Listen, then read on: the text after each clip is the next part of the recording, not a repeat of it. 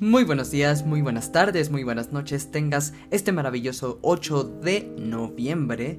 Y actualmente aquí en la Ciudad de México tiempo en el que me encuentro grabando este podcast está lloviendo, así que si escuchas unos relámpagos no te preocupes. Yo soy Bicho Franco y soy streamer de Twitch, pero también en mis ratos libres te ando buscando las noticias más relevantes de esta industria de los videojuegos para traerlos en este chismecito, así que ve preparando tu tacita de chisme que iniciamos este podcast. Nuestro querido amo y señor Phil Spencer no había subido sus productos en costos en todo lo que fue la pandemia, pero desafortunadamente esto es algo que puede cambiar dentro de poco.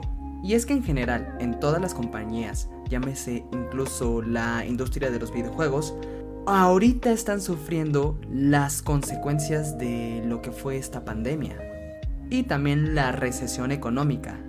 Pero, ¿qué puede subir por parte de la compañía de Microsoft? Bueno, por el lado de Xbox, puede que suban precios de, sus juegos, sobre todo los first party. También lo segundo a considerar es que puede subir el precio de Game Pass. Y es que en ambos influyen mucho los costos de desarrollar juegos, ya que actualmente están subiendo los precios del desarrollo. También puede que tengan acuerdos con compañías, con terceros, y estos mismos también se eleven de precio. Sobre todo ahora que anunciaron juegos nipones y ya hemos visto el caso de Persona 5 que ya lo encontramos en Game Pass. Y como lo he comentado, los efectos de la pandemia se están viendo en esta industria y en otras industrias también. Actualmente la consola Xbox Series X la encuentras en 12.999 pesos mexicanos y la Xbox Series también la llegas a encontrar en 8.499 pesos, pero este Normalmente lo encontramos en un descuento y ronda aproximadamente los 6.500 pesos mexicanos en Amazon y en otros lugares.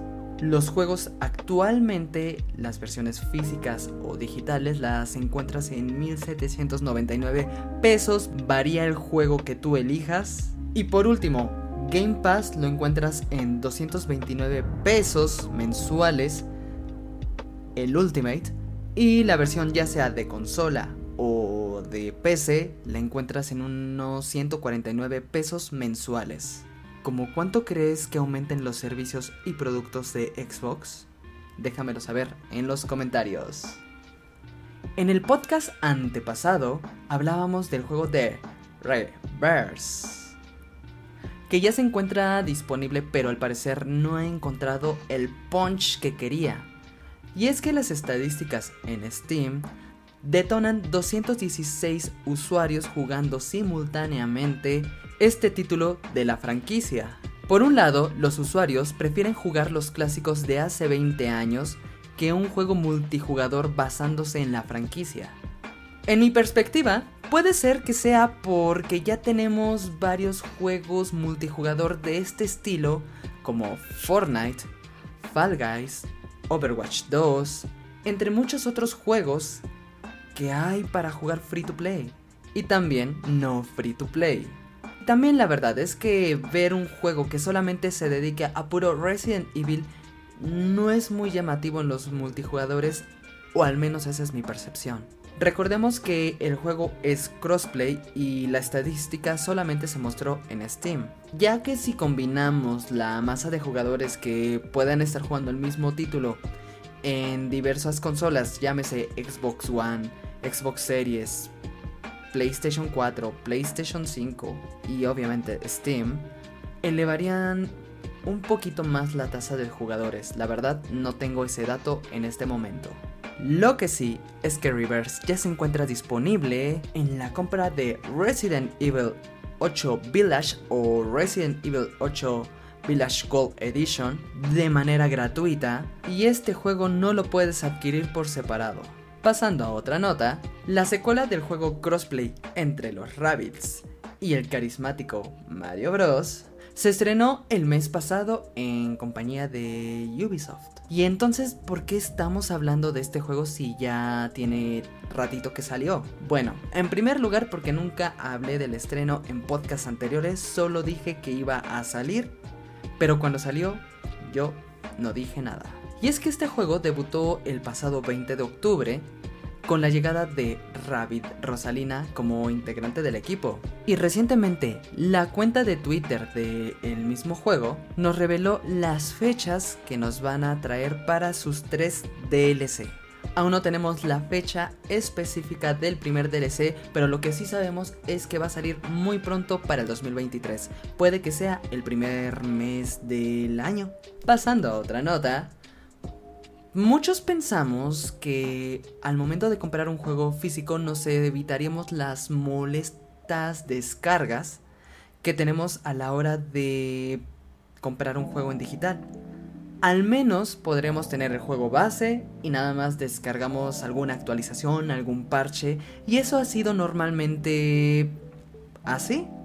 Desafortunadamente, aquellos que adquirieron el juego físico de Call of Duty Modern Warfare 2 solo para poder jugar la campaña una semana antes que el resto, descubrieron que el disco que compraron apenas si tiene 72 megas de información y los 100 gigas hay que descargarlos. Tal parece que el formato digital está superando por sobre todas las cosas eh, los formatos físicos. Así que Activision, ahí te encargo. Si vas a hacer las cosas, hazlas bien, mano. Si ese va a ser el caso, pues mejor danos a todos la semana antes, pues ya todo, toda la campaña. Afortunadamente, al día de hoy todavía contamos con varios juegos que a la hora de comprar el juego en formato físico, estos juegos cuentan con la información de sus juegos base y solo hay que actualizar algún parche, alguna novedad, como eso sí lo hemos visto mucho en los juegos de Nintendo. Y bueno, cambiando de tema, este chismecito resulta que sí está caliente. Y es que llegaron con nosotros varios juegos de alto calibre para estas semanas. O sea, tal es el caso como por la parte de Nintendo tuvimos a Bayonetta 3. Nuestra querida bruja de Umbra acaba de llegar no hace mucho a la consola Nintendo Switch y de hecho lo hablamos en el podcast pasado. Por la parte de Activision, bueno, ya estuvimos hablando de que ya llegó Call of Duty Modern Warfare 2 y su acceso exclusivo una semana antes. Y también llegó Star Ocean The Divine Force, que es un juego de rol desarrollado por Square Enix.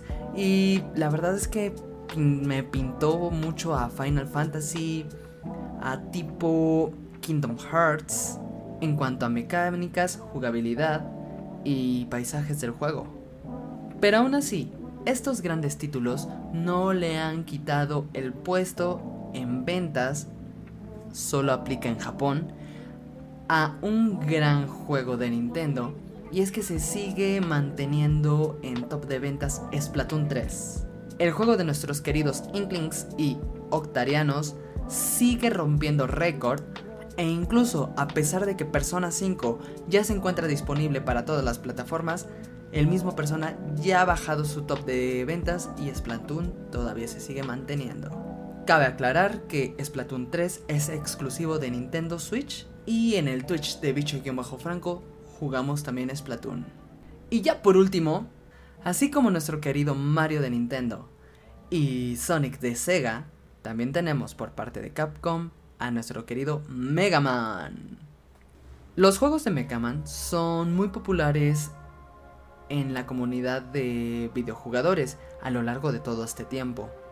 También lo hemos visto junto a estos dos personajes en Super Smash Bros. desde la 3DS y la Wii U e incluso también desde Ultimate. El juego de Mega Man 11 ha roto récords de venta superando a su antecesor Mega Man 2 este pasado 30 de septiembre.